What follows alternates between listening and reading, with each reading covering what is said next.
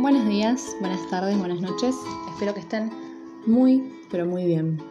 Hoy vengo a traerles un texto que se llama Sus formas de querer.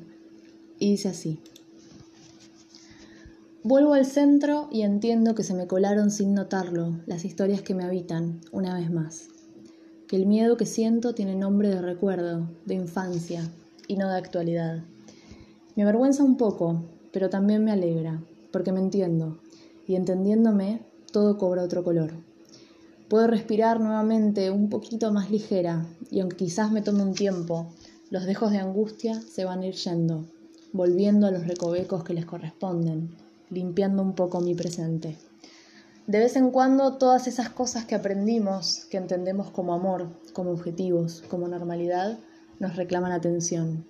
Aunque hayamos construido durante años otros caminos, aunque intentemos cada día acercarnos más a lo que soñamos con vivir, con ser. La galería de nuestro inconsciente nos invita siempre a recorrerla otra vez. Y cuando nos damos cuenta, ya estamos ahí, con nostalgia admirando los cuadros de lo que fue, o pintando sin notarlo algo muy similar a aquello que antes no nos gustaba. En cualquier caso, con un pie en el presente y otro en el pasado.